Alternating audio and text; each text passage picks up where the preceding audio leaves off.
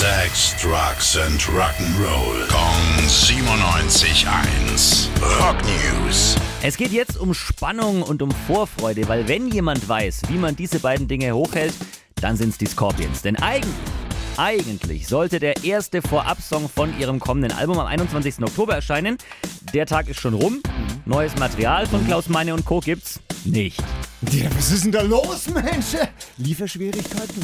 Äh, nicht so ganz. Wahrscheinlich geht's eher ums Geld verdienen, denn neuer Veröffentlichungstermin ist der 4. November, also etwas über eine Woche ist es noch.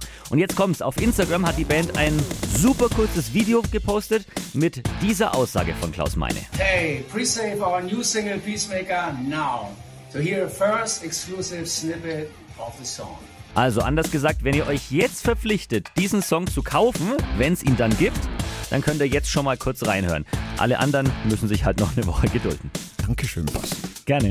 Rock News. Sex, Drugs and Rock'n'Roll. Kong 97.1. Frankens Classic Rocksender.